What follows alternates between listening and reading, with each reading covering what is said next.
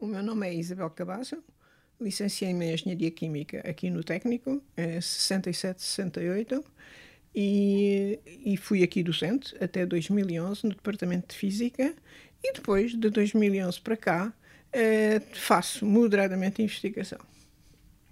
O meu nome é Moisés Piedade, licenciei-me aqui no Técnico em 1971, fiquei por cá como assistente, depois professor até 2012, quando me aposentei e para me dedicar às minhas coleções, à investigação no INESC aqui no Técnico e à criação do Museu Faraday. De que objeto é que estamos a falar hoje? O objeto chama-se Kenetrão, que vem do inglês Kenetron. Ainda bem que começamos por aí, porque Kenetrão rima com palavrão e preciso que me expliquem esse palavrão. Não, ba basicamente é, é um, uma válvula de retificador de vácuo, mas para altas tensões, muito altas. Neste caso estamos a falar de uma válvula que suporta tensões inversas como retificador de 250 kV. O que é que faz um retificador de vácuo? Um retificador faz a conversão da corrente alterna, que, é, que tem, tem picos positivos e negativos, numa corrente unidirecional, só com valores positivos ou só com valores negativos. E... É, é, uma corrente contínua, que tem um valor médio que, que já é diferente de zero, contrariamente à corrente alternada, que tem valor médio zero. E qual é a utilidade prática deste objeto? É, todos os rádios, aparelhos de que o, o Marco usa, são alimentados a corrente contínua. E ela ou vem de baterias ou vem de uma ligação à rede elétrica que é corrente alternada. Uhum. Portanto, há sempre um retificador, um conversor de corrente alternada em corrente contínua metido pelo meio. Ok. Portanto. E, uh... e neste caso especial, estas válvulas são uh, para produzir tensões extremamente altas, contínuas, que eram basicamente usadas nas ampolas de raio-x. Portanto, são usadas ainda muito na, nas ampolas de raio-x. Estamos a falar de que ordem de grandeza das correntes? A correntes muito pequenas, de dezenas de miliamperes mas estávamos a falar de tensões muito altas, muito altas. mas correntes muito pequenas. Então as tensões estávamos a falar de uh, neste caso esta válvula estava a ser usada com 70 kV à volta disso, penso eu, não é? Sim, Isabel? entre 50 a 60 e de ordem de 25 mA. 25 mA. No mundo real, o que é que utiliza 70 mil 70 kV? O que as, é que utiliza? As máquinas de raio-x todas precisam ter estas tensões é, elevadas. As para produzir raio-x. As máquinas de raio-x, portanto, uh, para fazer exames? Sim, por exemplo. Mas também muito, são muito usadas na inspeção industrial. O raio-x é muito usado. Nós no Tagus Park temos uma máquina de, de verificação de circuitos eletrónicos, circuitos impressos, baseada em raio-x, não é? Portanto, fazem-se radiografias a... Radiografias a circuitos eletrónicos para ver ligações que não, que não são visíveis a olho nu. Tal como nós também sim. vemos os nossos ossos. Órgãos através do raio-x. Sim, sim, Não é? Muito bem. Então, vamos à história deste objeto. Este objeto, eu já ouvi, é, parece-me particularmente antigo, tem um aspecto antigo. Uh, temos uh, o que é que sabemos da história deste objeto? Bem, eu conheci este, este objeto, um destes dois objetos, numa instalação para estudar uh, a estrutura de soluções líquidas iónicas, que existia aqui no Instituto Superior Técnico, no Departamento de Física, e, portanto, era o elemento que retificava a alta tensão, que alimentava uma ampulha de raio-x, e, portanto, era essa radiação X que incidia numa amostra. E o que acontece é que esse raio-x tem comprimentos de onda da ordem de 1 de um angstrom, digamos, 0,1 nanômetro, Uh, e permite, portanto, que são distâncias comparáveis às distâncias que existem no interior das moléculas portanto, e nos grupos a, de moléculas. Estamos a falar de coisas ínfimas. Ínfimas, exatamente. Uh, portanto, isto permite estudar a estrutura de cristais. Portanto, no meu caso, estudei líquidos.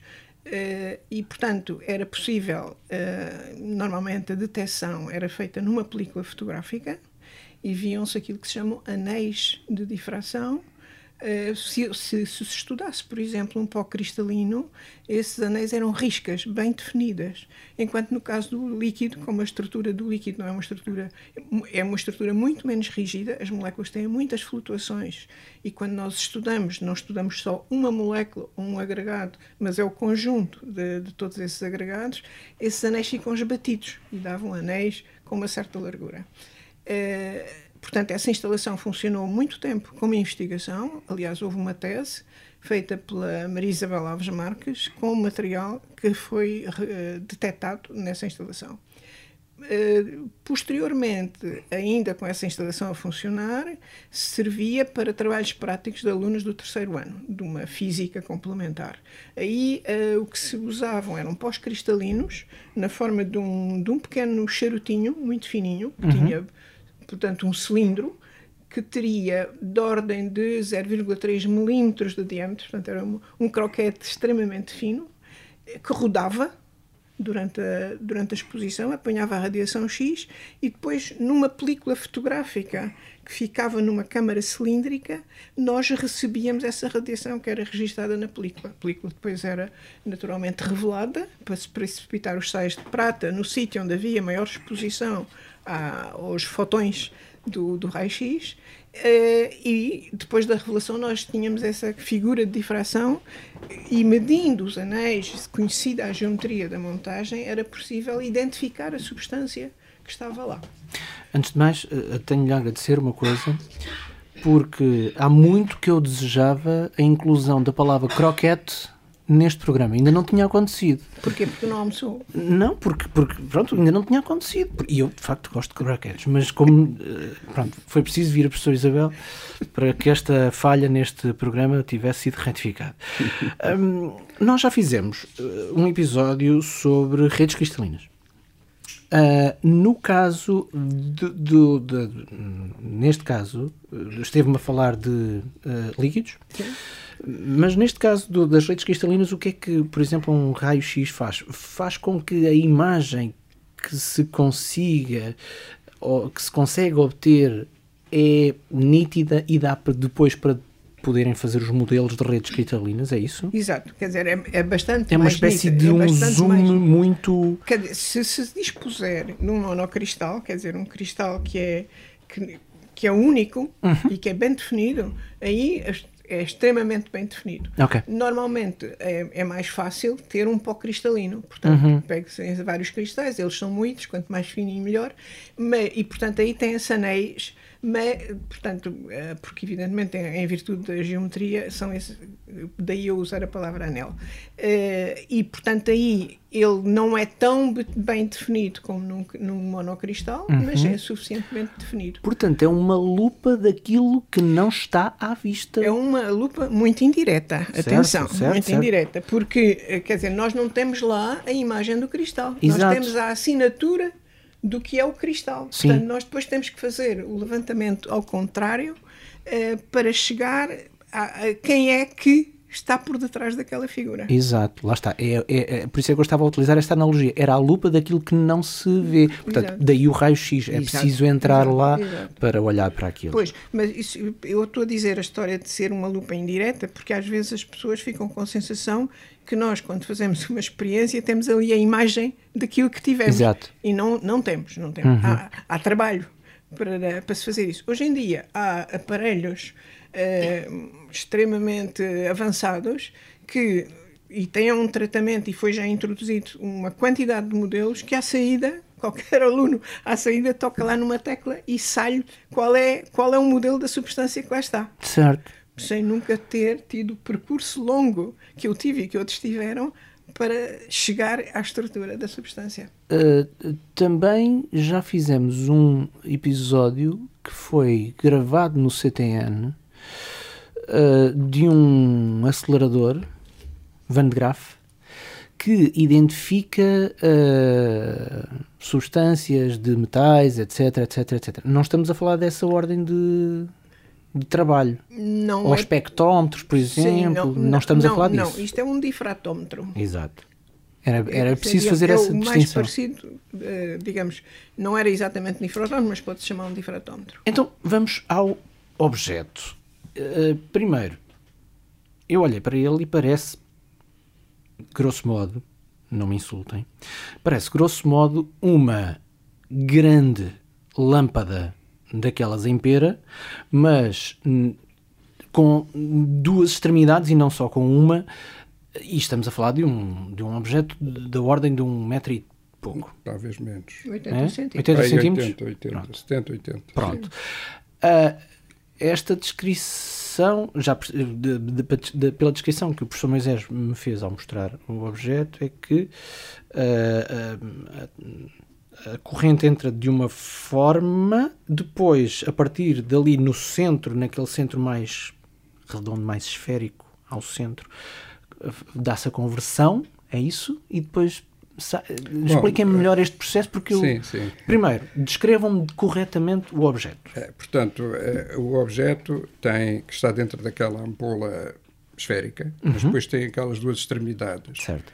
Bastante afastadas porque trabalha com tensões muito elevadas. Uhum. Portanto, basicamente é isso. E depois no final tem dois casquilhos tipo Edison, que é semelhante ao das lâmpadas elétricas, aqueles casquilhos. Dois casquilhos clássicos. Sim. É um E27, salvo erro, que é 27 milímetros de diâmetro.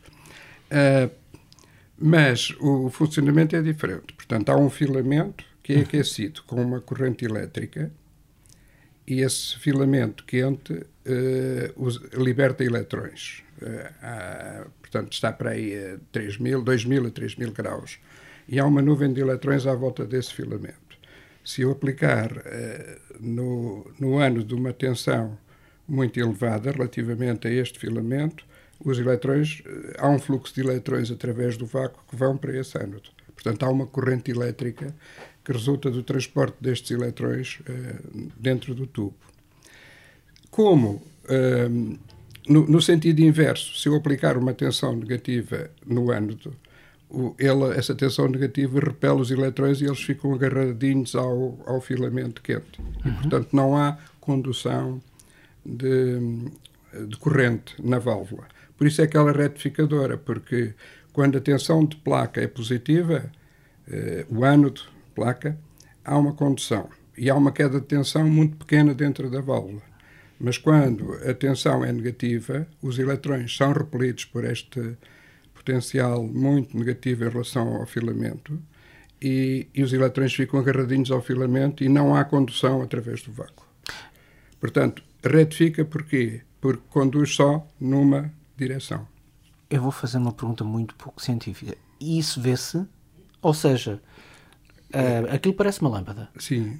Uh, uh, não. Dá luz, não dá luz, não se vê nada? Não, vê-se o filamento quente, como uma válvula eletrónica, que o Marco tem visto aparelhos a válvulas, não é? Uhum. De áudio ou o que for, mas, mas são, vê-se o filamento aceso, o resto não se vê porque os eletrões não se vê. Portanto, é um processo... Poder-se tu... haver, se houvesse alguns átomos que fossem ionizados, ou de néon ou uma, uma, uma substância. Certo. Nós temos uma experiência aí que depois poderemos falar uhum. sobre isso, que vamos também, se calhar, fazer um podcast. Tenho okay. estado a, a, falar isto com a doutora Filipe e com a doutora Natal. Ok.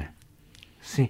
Portanto, a única coisa visível naquele objeto, quando está a operar, é o filamento Sim. ter como quase como um filamento de uma lâmpada clássica, sim, sim, sim. Eh, ficar um pouco incandescente. Só vê a luz, só vê a luz do, emitida pelo filamento. Muito bem.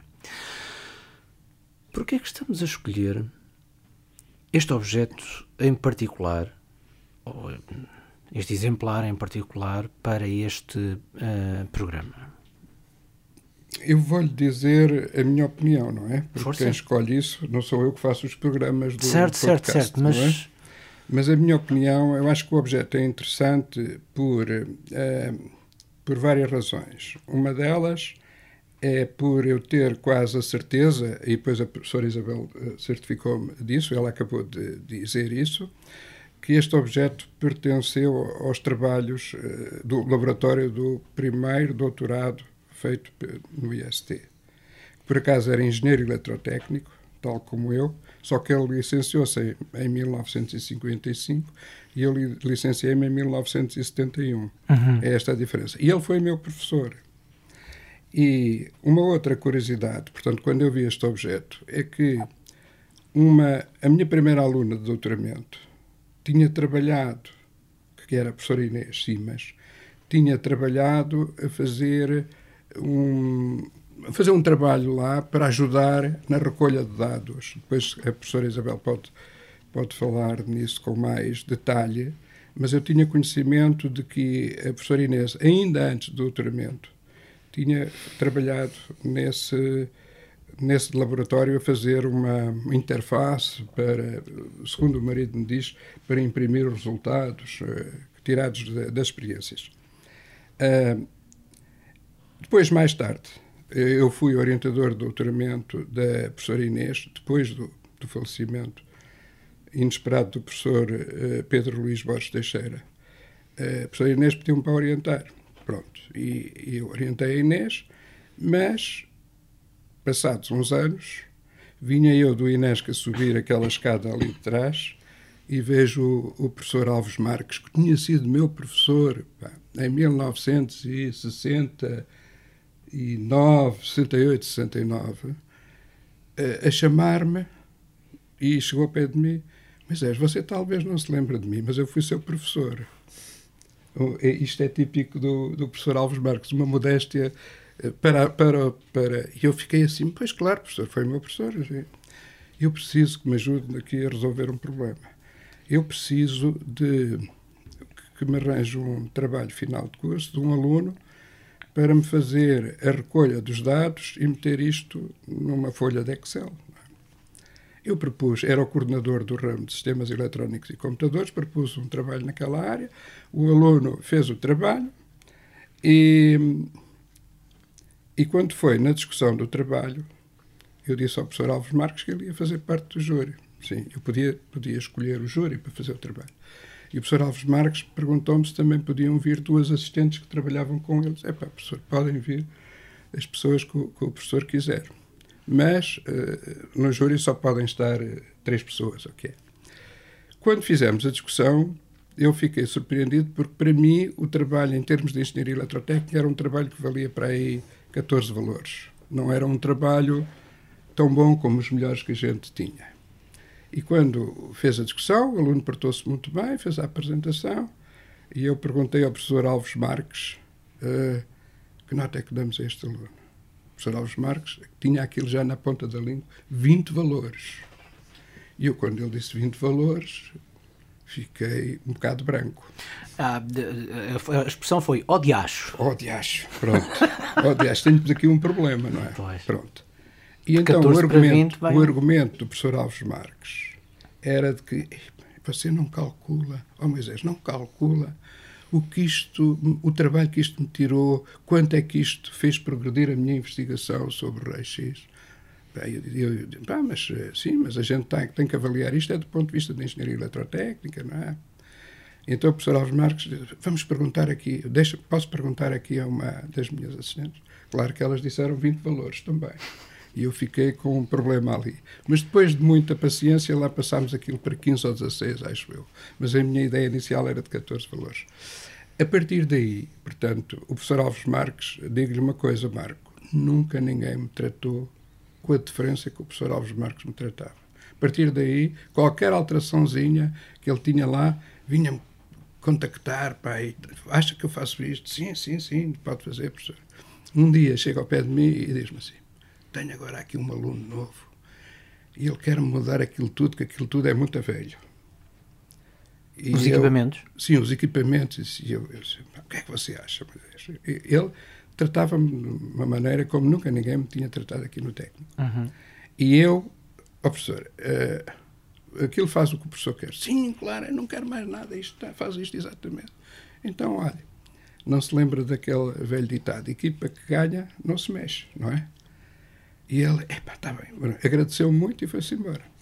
Mas passado uns tempos, volta-me a falar comigo, ah, os alunos, vem ali que aquilo já não se usa. Professor, então faça uma coisa, ponha, não destrua aquele trabalho, arranja condições para ele fazer outro lado, quando aquilo tiver tudo a funcionar, o professor troca, pronto, e foi assim. Mas digo-lhe, eh, portanto, eu conheci eh, o professor Alves Marques de uma maneira que eu não conhecia, porque ele tinha sido meu professor e, e, tenho que dizer isto pedagogicamente, não estava nos meus top professores. Professora, deixe-me só uh, perguntar à professora, uh, de, na sua opinião, porquê é que estamos, porquê é que devíamos dar destaque a este objeto também? Uh, quer dizer, o, o, objeto trabalhou de facto muitos anos, foi muito útil, uh, nomeadamente permitiu a elaboração de uma tese de grande qualidade, uh, foi usado por estudantes e, do meu ponto de vista, eu acho que é um objeto lindíssimo. não sei se posso acrescentar mais alguma Força, coisa para complementar o que o professor Moisés disse. Um, Portanto, eu há bocado referi que a detecção era em película fotográfica. Uhum. E nessa altura, uh, portanto, estamos a falar já dos anos 70, era já extremamente difícil publicar qualquer trabalho, fosse em espectroscopia, fosse em difração, em que a detecção fosse em película fotográfica.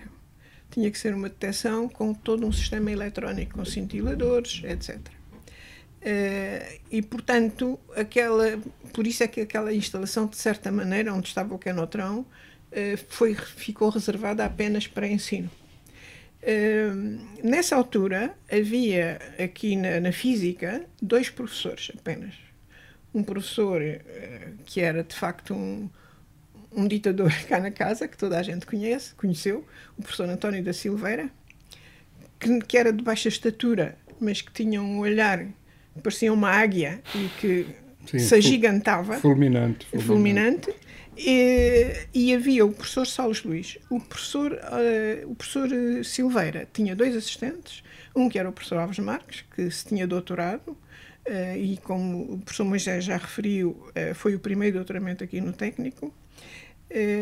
E, e, tinha também outro que era o professor Rebelo Simões, que eram pessoas muito diferentes. O professor Silveira era uma pessoa sempre com ar de poucos amigos, em geral.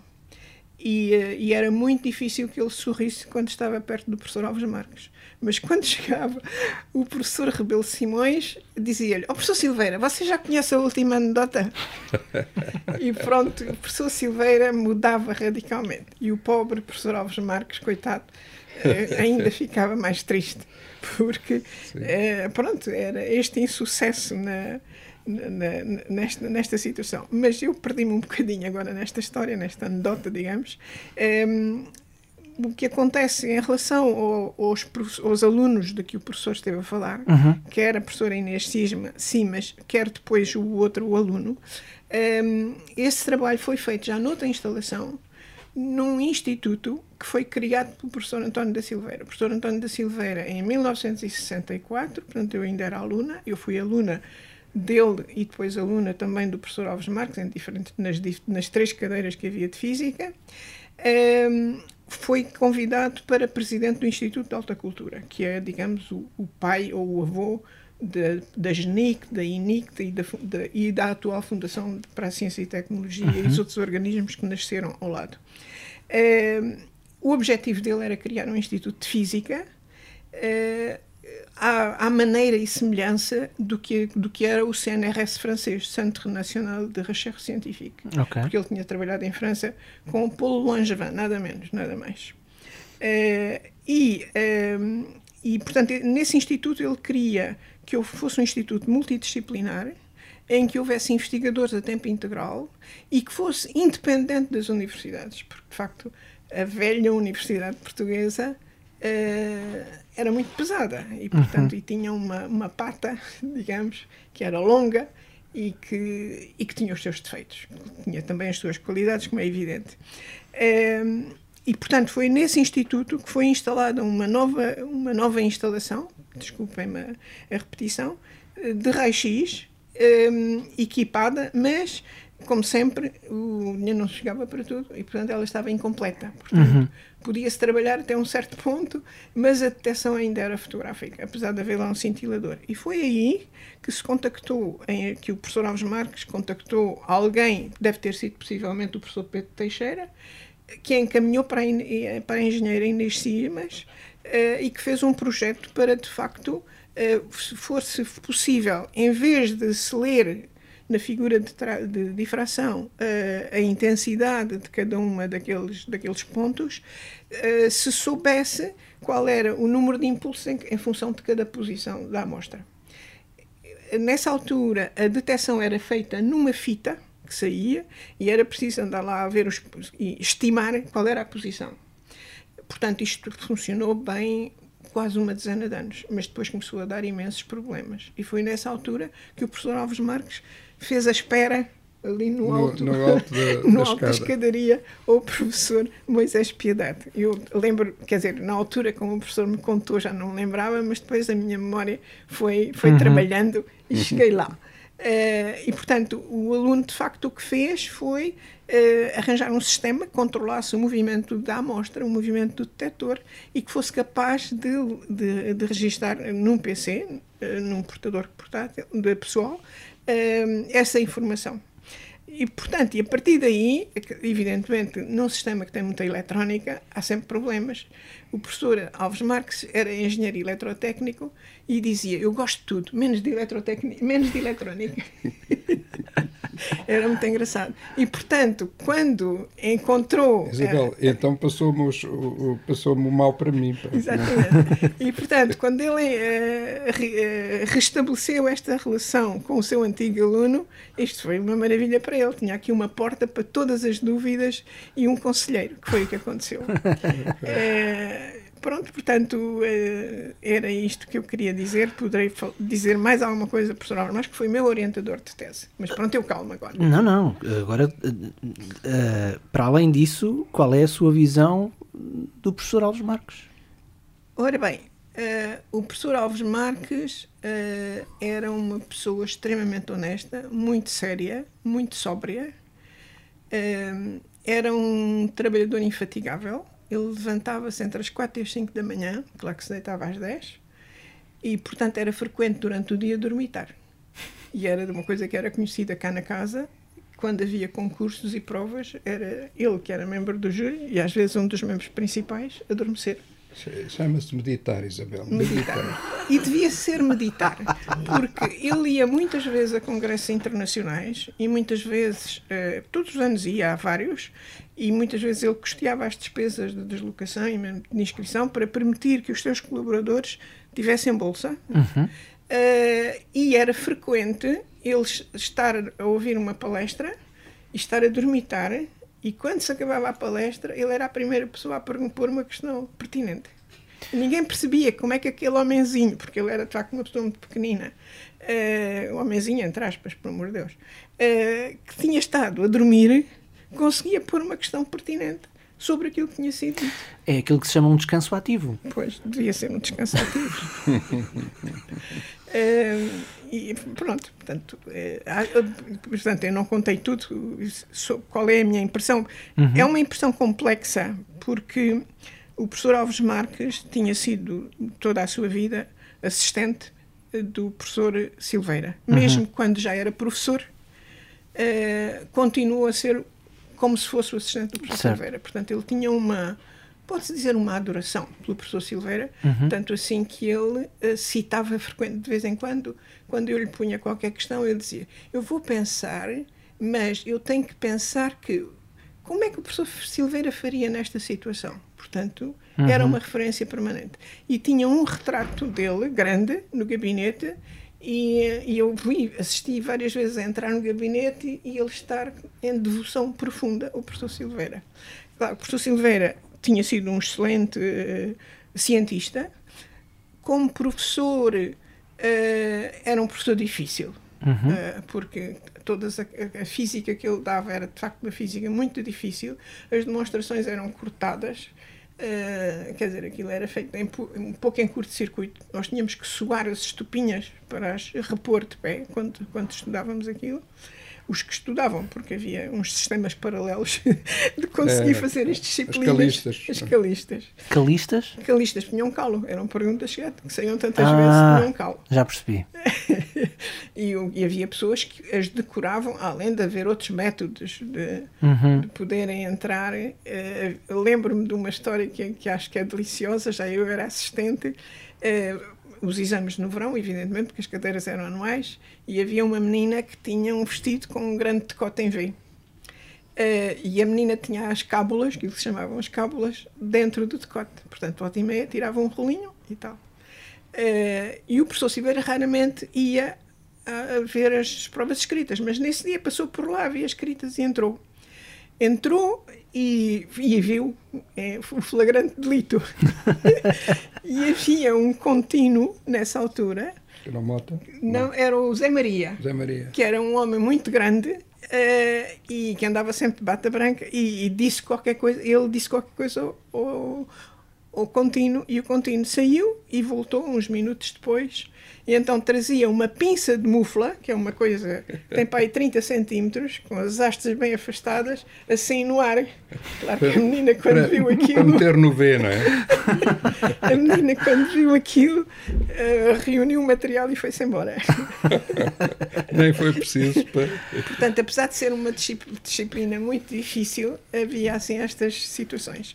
Mas, portanto, para voltar atrás, o professor Alves Marques tinha sido sempre muito submisso e, e, tinha um sonho, que era ser como o professor Silveira. Uhum. Mas ele não tinha o cariz uh, dictatorial que tinha o professor Silveira. Portanto, de certa maneira, uh, havia aqui uma situação inacabada. Portanto, eu, as minhas relações com ele foram relativamente boas. Às vezes havia algumas fricções, porque uh, a mulher dele trabalhava no nosso grupo. Era, ainda quando eu era assistente, ela também era assistente e usava a, esta dialética que umas vezes convinha-lhe ser assistente, outras vezes convinha-lhe ser a mulher do professor. Jogava nos dois campos. E, portanto, uh, havia às vezes, uh, mas ele reconhecia quando, quando, quando e quem tinha razão. Uhum. Uh, depois, no, no seguimento da minha vida, depois de eu me ter doutorado com esperando algum tempo, porque o professor Alves Marques era tão sério, tão cuidadoso, que as, todas as medições, todos os ensaios que nós fazíamos, aquilo tinha que ser confirmado à exaustão. Portanto, eu passei muito tempo a fazer experiências e a refazer e a refazer. E quando este segundo aluno fez, não, depois da Inês de estar tudo já em condições, que foram obtidas os primeiros grandes ensaios já numa, numa montagem automatizada, um, ehm, todos esses resultados estavam prontos para ser publicados. E o professor Alves Marques tinha contacto com um grupo italiano, uh, do professor uh, Gianni Licheri, de, de Cagliari, da Universidade de Cagliari e conseguiu convencê-lo a receber-me lá durante um mês como estagiária. E eu fui para a Itália com as amostras de toda a gente daquilo que já tinha feito, repetir tudo numa outra montagem para ver se aquilo era reprodutível. E só depois, dois anos tudo depois, batia certo. Só dois anos depois é que as coisas foram publicadas. Uh, tanto assim que os meus colegas na brincadeira, professores do meu departamento, diziam: Mas alguma vez tu fazes doutoramento ou não? É, claro que eu sou, hoje em dia usa-se muito a palavra resiliente, mas eu já era muito resiliente. era altura. teimosa, vá. Na altura chamava-se teimosa. Sim, aliás, houve muitos alunos que passaram pelo grupo e, e, só, e de facto uh, subsistiram poucos. Ou porque tinham pouca resiliência, ou porque havia outros grupos que eram mais atrativos para se fazer mais rapidamente a tese. Quer dizer, pessoas até que fizeram eh, teses muito boas noutros sítios. Um, depois do meu doutoramento, eu fui em pós-doc para a Universidade de Bordeaux, trabalhar num grande laboratório de espectroscopia de Raman, que era de facto a especialidade do Alves Marques, mas ele empurrou-me sempre para a difração de raio-x e, e, e, foi muito útil. Trabalhei com colegas franceses, aí de facto a minha carreira científica deu um salto colossal, porque eu tinha uma preparação de base muito boa neste grupo que era competente e onde havia uma aproximação quase espartana à, à física, ehm, foi possível, por exemplo, eu lancei-me a estudar difração de neutrões com colegas franceses e quando eu vim, o professor Alves Marques sentiu que o passarinho já tinha asas. Esta do passarinho é curiosa porque o professor eh, Silveira chamava os alunos a passarada. Portanto, era sempre a passarada. Uhum. Uh, mas a Isabel saiu da gaiola? Ou... Uh, sim, saí da gaiola, mas continuei a trabalhar com o galo lá da casa. que era o professor Alves Marques. Aliás, eu ficava um bocado irritada quando ele falava das minhas Isabéis, que era a mulher dele chamava-se também uhum, Isabel. Uhum. E de facto eu não, não gostava muito da, da comparação, mas pronto. Uh, e portanto aí foi começou a ser um, período difícil porque eu trabalhava muito, continuei a trabalhar muito com os franceses e, e, e recomecei a trabalhar com ele. Uh, e depois houve de facto uma mudança muito grande no grupo com a entrada de duas estudantes, uma que é a Ana Gaspar e outra que era a Cláudia de Moraes, que depois entretanto foi para a Universidade de Aveira, Cláudia, mas a Ana Gaspar ficou. E a Ana Gaspar era de facto uma máquina de trabalho. Uh, a quantidade de experiência e os resultados que nós fizemos, muitos deles ainda nem foram tratados.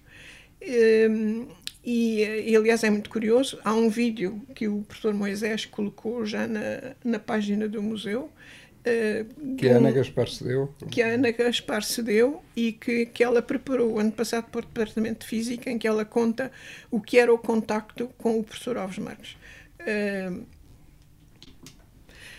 Portanto, esse, o, o, grupo, de facto, uh, as publicações começaram a crescer em grande, em grande escala, uh, porque nós fazíamos ensaios prévios na nossa instalação de raio-x uhum. no, no Instituto de Física e Matemática uh, e depois submetíamos, submetia, o professor é que submetia, digamos, era a cabeça, submetia projetos o SRF, European Synchrotron Radiation Facilities, em Grenoble.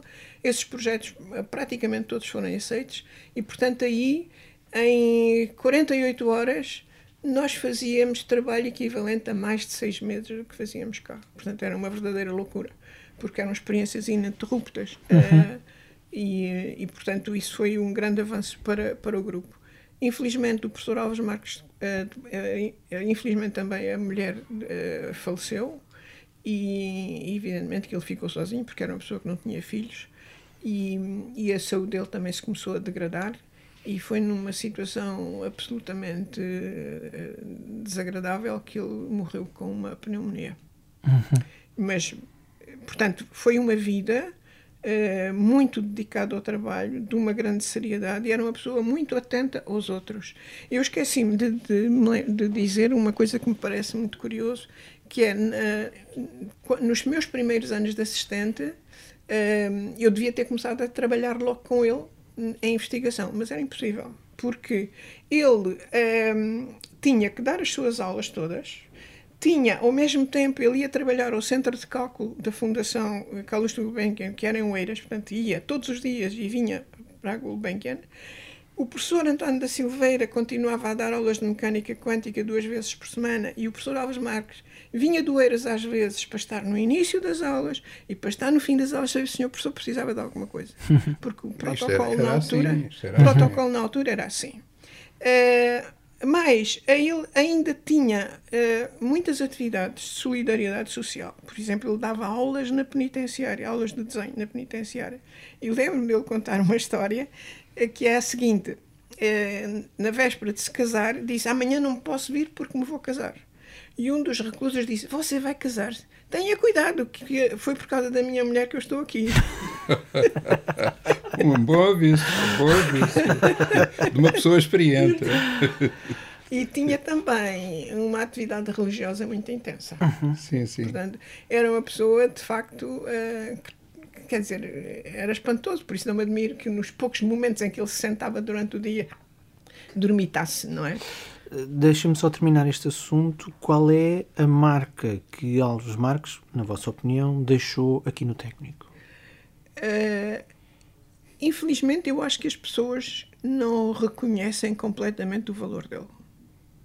Isso é verdade. Quer dizer, as pessoas que passaram, uh, portanto, no fundo, ele doutorou três pessoas: uh, a Maria Isabel Alves Marques, eu, assim, por ordem temporal, e a Ana Gaspar. Muitas outras pessoas, na altura eu contei cerca de uma dezena de pessoas que lá passaram e não aguentaram o ritmo, de facto. Uh, nem o ritmo, nem o tempo que era necessário.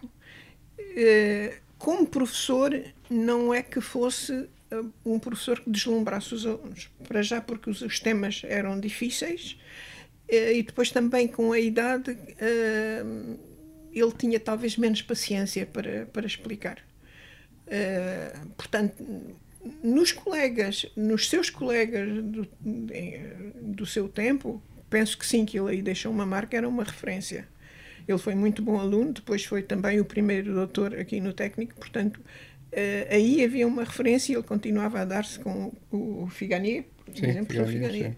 Ehm, mas não, não era de facto, nunca teve a admiração que correspondia àquilo que ele sabia de física, não só de física clássica, porque era fácil, era fácil, relativamente fácil saber de física clássica, mas mesmo da, da mecânica quântica. Eu lembro que em 70, portanto, ele esteve fora no laboratório de Laboratoire des Eaux de Pression em Bellevue, em França, perto de Paris, durante quatro anos, com uma bolsa. E, e, nesse período ele veio fazer concurso para professor extraordinário a lição dele foi qualquer coisa de notável do, no domínio da mecânica quântica. Eh, portanto, e era uma pessoa que passava o tempo sempre à procura das melhores referências e das referências mais atuais de bibliografia. Portanto, eh, mas, de facto, eu reconheço tinha um feitio relativamente complicado, que eu penso que se deve muito à relação que ele teve com o professor Silveira. Professor Moisés, a mesma pergunta, o legado de Alves Marcos aqui no técnico? Bom, eu só eh, contactei com ele como aluno, não era um docente que eu apreciasse muito. Tanto que, na altura, o regente era o professor Silveira, como, como a Ana, uh, como a Isabel disse. Mas eu nunca vi o professor Silveira a não ser no exame. Quem dava tudo era o professor Alves Marques. Dava as teóricas e calhou-me também dar a minha prática na divisão que eles fizeram. Uhum. E eu pensei assim, junto com outros colegas, um grupo que nós tínhamos, epá, duas sessões seguidas com o professor Alves Marques é um bocado demais. Então vamos pôr, a passar para a prática do, do, do professor Rebelo Simões, como, como a Isabel disse. O professor Rebelo Simões, que eu já conhecia daqui do, do Centro de Eletrónica, aquilo, a física era muito suave, ele contava umas anedotas, discutia muito o futebol, nós gostávamos muito daquelas aulas, mas no último quarto de hora de cada aula, ele resolvia o problema de uma maneira que todos ficávamos a perceber. É, era incrível, portanto, nesse aspecto. Um bocadinho diferente do professor Alves Marques, em que o mesmo problema demoraria as duas horas da, da aula, mas em que havia mais uma série de coisas, aquela mente era brilhante e metia muita coisa à, à mistura. Mas para nós era um bocadinho demais. Uhum.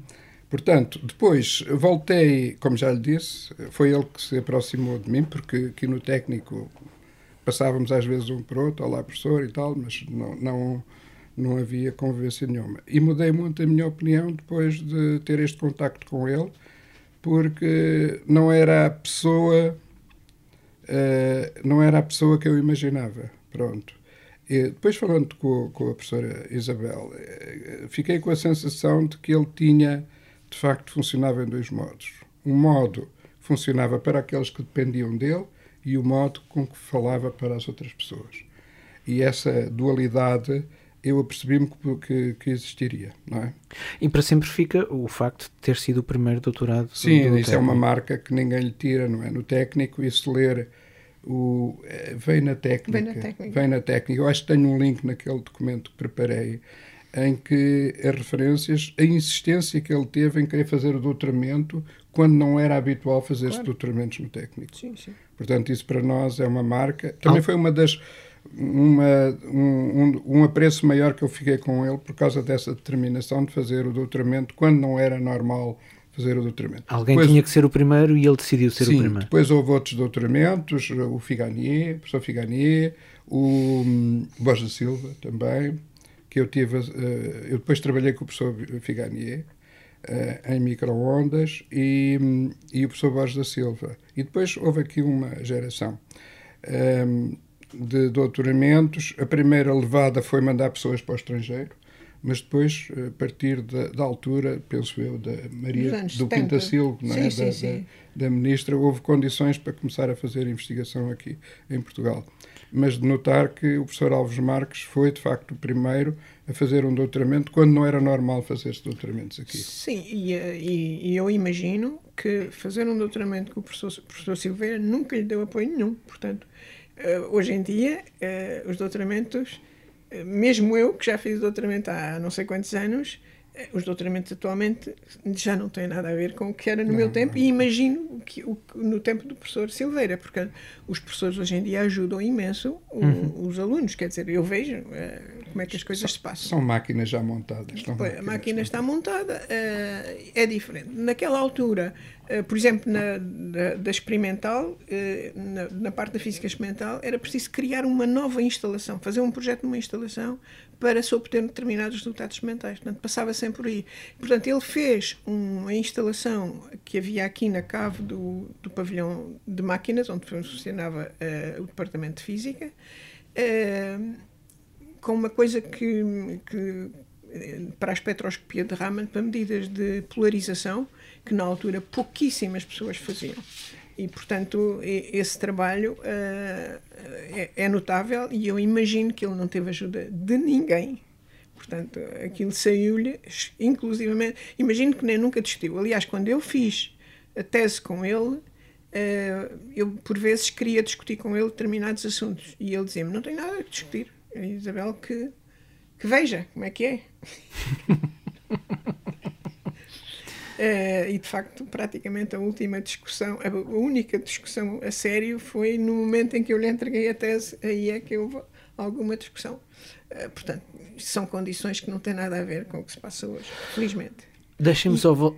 Sim. Desculpe, só para dizer que de facto uh, são perfis de professores que já não se vêem hoje na universidade, felizmente, uhum. por um lado, porque senão não teríamos alunos.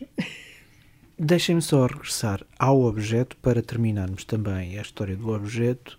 Da vossa pesquisa, eh, como é que este objeto terá chegado ou chegou uh, aqui ao, ao técnico? Bem, e quando? Uh, ora bem, se me permite, uh, portanto, o professor, como eu disse, se calhar não disse, mas o professor Alves Marques fez uma tese em espectroscopia de Raman, que era também o domínio em que o professor Silveira, professor Silveira, não sei agora de cor, mas salvo erro, foi entre 29 e 32 que esteve em França, no Collège de France. E o efeito de Raman é descoberto em 1928 e, e deu direito a, a, prémio Nobel, o Raman, uh, que era um indiano que tinha feito estas experiências com os diamantes da coroa inglesa. Eh, portanto, quer dizer que o, professor Silveira estava a trabalhar exatamente em coisas de ponta. E uhum. quando veio, e quando, portanto, quando o professor Alves Marques lhe pediu para ele o orientar, orientou-o de facto para, este, para, esta via do, do efeito de Raman. Uh, com o objetivo de estudar as vibrações das moléculas em torno de determinados metais. Um, mas, evidente, para se ter melhor conhecimento sobre a estrutura, a arma real são a difração de raio-x. Portanto, o próprio professor Silveira, eh, penso que não estou a, falhar, a, a faltar à verdade, eh, sugeriu ao Alves Marques, você tem que, devia ser assim, você tem que se meter no raio-x, homem, tem que ser. Eh, e, portanto, o professor Alves Marques fez o projeto daquela instalação onde eu conheci o Kenotrão, portanto, o Kenotrão uhum. deve ter sido encomendado nessa altura para aquela instalação. E quem, e nessa altura, a Maria Isabel, que não se chamava na altura Alves Marques, chamava-se uh, Barros, uh, era bolseira do Instituto da Física. Uh, e, e o, o, professor Silveira disse-lhe a certa altura: Olha, tome conta dela e veja se lhe ensina alguma coisa. Era assim. Uh, e ensinou-lhe. E quando ele se decidiu casar, foi o professor Cid assim: o professor disse-me para eu me encarregar dela, olha, agora casa-me com ela. Portanto, este objeto vem nesse contexto, presumivelmente. Uh, trabalhou até quando e ou quando é que a tecnologia acabou por ultrapassar? Ah até meados dos anos 70, seguramente, que ele trabalhou para, nessa altura já numa instalação para alunos. Os anos 70, muito próximo de 80. Portanto, é um objeto que, que tem e, aliás, durabilidade. Foi, foi, desmontado, eu não, não posso ter a certeza, mas o, talvez o professor possa saber isso. Foi desmontado quando se instalou o tokamak no pavilhão de física. Sim, penso. Eh, na, na pesquisa que eu fiz aqui com vários uhum. professores de física, ninguém sabia nada disso. E, e diziam-me que se calhar foi, foi por causa do, Foi do, nessa toca- altura. do tokamak. Tokamak. Só, só Já para- privei com o Tokamak. Sim, Já privamos. sim. Foi. Mas deixe-me só dizer uma coisa, portanto, eh, eh, como é que isto apareceu? Eh, ali do o Paulo Mota, que é um funcionário curador ali do, do Museu de Civil,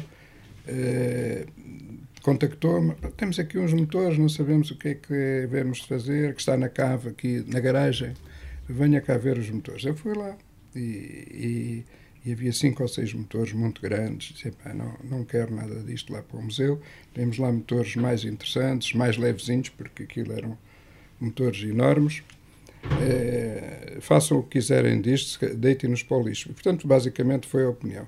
E ele disse-me, mas não, veja aí, comecei a ver nas prateleiras vários objetos de eletrotecnia, comecei a ver, e, e às tantas já não conseguia avançar porque tinha para aí 10 centímetros de água numa inundação lá no, no- na cave. E pensei, Casa de Ferreiro, espeto de pau, portanto, no, no pavilhão civil, para uma inundação na cave. E, mas pronto, Ora, está aí um problema E- para os engenheiros resolverem. Sim, ia com outros colegas aqui do museu, voluntários, e arrisquei e fui mesmo até ao fundo. E quando chego ao fundo, vejo eh, a ampola de raio-x, que não era ampola de raio-x, para mim era eh, inicialmente raio-x, porque o rótulo dizia raio-x, eh, eram coisas de, eh, a ver com raio-x. Tinha o chumbo, uma camisa de chumbo, e tinha mais uma base. E esta ampola nunca tinha sido usada. Portanto, ainda estava no, no suporte, que é, é uma estrutura que está dentro da caixa, que tem umas molas nos, e depois ligam umas peças de cabedal, onde a ampola tem, tem quatro peças de cabedal para, para antivibração. E aquilo era transportado assim. Estamos a achei- falar de uma mala de madeira. Não, é, eh, um- uma é uma caixa- É uma É um caixa. tronco de pirâmide. É uma tronco de pirâmide muito Exato. alta, não é? Pronto. Eh, e essa, essa estrutura tinha um aspecto muito tosco e estava fechada, mas lá dentro estava a válvula. Uhum. E a válvula nunca tinha sido usada. E então o Paulo Mota, que é o, funcionário, olha que temos aqui outra numa caixa, que esta já foi usada, portanto. E então achei as válvulas muito bonitas e pensavam que eram ampolas de raio-x. Mas depois começámos aqui a ver as ampolas de raio-x e há uma coisa que nos fazia confusão, é que normalmente nas ampolas de raio-x o ânodo tem uma inclinação para que o raio-x eh, fique em outra direção. E aquela não tinha. Depois fomos ver outras ampolas e havia convexas, com, com o ânodo convexo, para diferentes aplicações. Mas ficámos convencidos que era uma ampola de raio-x. Quando contactei a professora Isabel, também estava convencido, e só há uma semana para cá, é que, semana talvez, ou dez dias, é que descobrimos que não, foi a professora Isabel que descobriu que não era uma ampola de raio-x, era o canetrão, o retificador que era usado para proporcionar a alta tensão contínua para as ampolas de raio-x funcionar. Sabemos porque é que se chama Kenetrão? Eh, Não, não sabemos, porque isto faz parte de quatro válvulas que foram eh, inventadas entre 1914 e 1920 pela General Electric, que ainda existe hoje em dia, e por três eh, cientistas, e inventaram eh, válvulas que era o Kenetrão, o eh, ciclotrão, o magnetrão, que se calhar o, o, Marco já conhece o magnetrão dos micro-ondas, não é? Eh, e o pilotrão. Portanto, são três, quatro válvulas eh, diferentes que foram inventadas por estes três cientistas da General Electric entre 1914 e 1920. Sim. Eh, Portanto, mas os nomes, eh, o ciclotrão tem a ver com, com eh, a possibilidade de, de fazer eletrões circular, que depois deu origem ao, ao magnetrão, que também é com cavidades ressonantes. Pronto. O Kenetrão era de facto um diodo de, de vácuo retificador, mas especial para alta tensão. Não é? É impressionante, sendo de vidro, que tenha a- aguentado até hoje. Não sei, aqui mesmo no, no meio das confusões das garagens. Sim, são vidros muito resistentes. Ah, então, só queria dizer uma Força. coisa pequenina, é que eh, a curiosidade, Moisés salvou o Kenetrão das águas. é o Camões do Kenetrão, não é? Eu, eu, coleciono, eu coleciono algumas válvulas interessantes, não é? Portanto, eh, e, e há válvulas de facto muito, muito bonitas.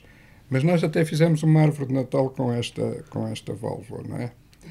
Deixe-me só contar uma história, porque quando eu trouxe para aqui a, a válvula, a caixa de madeira era muito rústica, cheia de farpas, e, e quase toda a gente, penso que até a doutora Natália, que está aqui presente a ouvir-nos, uh, achava que, ah não, eu, eu queria manter a caixa original, o transporte da válvula que vinha do fabricante para aqui e que não tinha sido aberta ainda. E, e, e aqui os voluntários, não, isso tem muito mau aspecto, não, não, não faças isso, não sei o quê. Estávamos a discutir isto e veio a doutora Marta Lourenço quando viu a válvula, ah, que coisa tão bonita, no estado original é assim mesmo. Portanto, aí ganhei, ganhei um amigo, porque a doutora Marta, quando nos vem aqui visitar, gosta sempre do nosso museu, porque nunca está completamente arrumado. Lá está, é a malta dos museus, né? a diretora o, do o Museu, museu tem que ser vivo, tem que estar, tem que estar em, evolução. A malta dos museus compreende-se, não é? Compreende-se. Takes one portanto, to know one, né? E, portanto, quando pedem para, para arrumar ou pôr assim uma coisa mais bonita no museu, eu arrumo-os logo com a, com a, lembrando o que a doutora Marta Lourenço disse. o que é que nos falta falar sobre o Kenotrão? Pronto, eh, já lhe disse que não sabíamos bem, não nos parecia uma válvula de raio-x, mas eh, há muita variedade de ampolas de raio-x. Mas um dos nossos voluntários, quando desmontámos a caixa para tirar a válvula, reparar os, os cabedais que estavam já rotos, as molas partidas, algumas as molas de aço que fazem aquela estrutura uh, vibrante, mas, mas por causa das, das vibrações no uhum. transporte, uh, estava a guia de remessa lá dentro da, da válvula. E então eu fiquei surpreendido porque uh, estava em muito mau estado, porque havia água dentro da, da, da parte de baixo da, da caixa e mal peguei no papel, ele quase se derretia. Mas consegui tirar uma imagem uh, num scanner e depois fiz processamento de imagem sobre, sobre, sobre a guia e descobri uh, que ela tinha vindo em abril de 1972 para o técnico, requisitada pelo Departamento de Física e que tinha custado 26.480 escudos. Era dinheiro. Eu, na altura, tinha comprado um Fiat 850 especial, no ano anterior, que me tinha custado 53 mil escudos. E, portanto, comecei a pensar, duas válvulas destas valem tanto como o meu carro que eu comprei, o Fiat 850. Era dinheiro, de facto. E, portanto, as pessoas às vezes não têm noção do investimento que se faz. Provavelmente foi o professor Silveira que ou não, o professor Alves Marques, Marques, sim, sim. Alves Marques, que encomendou aquelas válvulas de reserva, portanto, de reserva, sim. porque se aquela válvula falhar, Claro. Não há experiências durante mais Não tempo. há ampola de raio-x de certeza, não é? Não, mas ele também devia ter reservas de ampolas. Ampolas de tinha, quer dizer. Sim, mas, mas não funciona. Mas depois, mas Sim, depois se não tornava-se. Se não mas, tivesse o Canotron, não podia funcionar. Não podia não, funcionar. Não podia funcionar, pronto. E terá vindo de onde? Veio de onde? Veio da garagem do... Não, não, não. Veio de onde comprada? Na Alemanha. Alemanha. Alemanha? Sim. Nós temos o, o, o, endereço, o endereço do fabricante, não é? Que, que, vendia. Estas válvulas eram feitas um bocadinho à mão, não era assim uma grande produção industrial, portanto. É um objeto raro. São objetos que não se vende muito, não é? Portanto, eh, não, não, não há. Não é como os telemóveis, não é? Houve uma altura em que também não havia muitos. não, mas sempre houve, sempre houve Sim, claro. uma produção grande.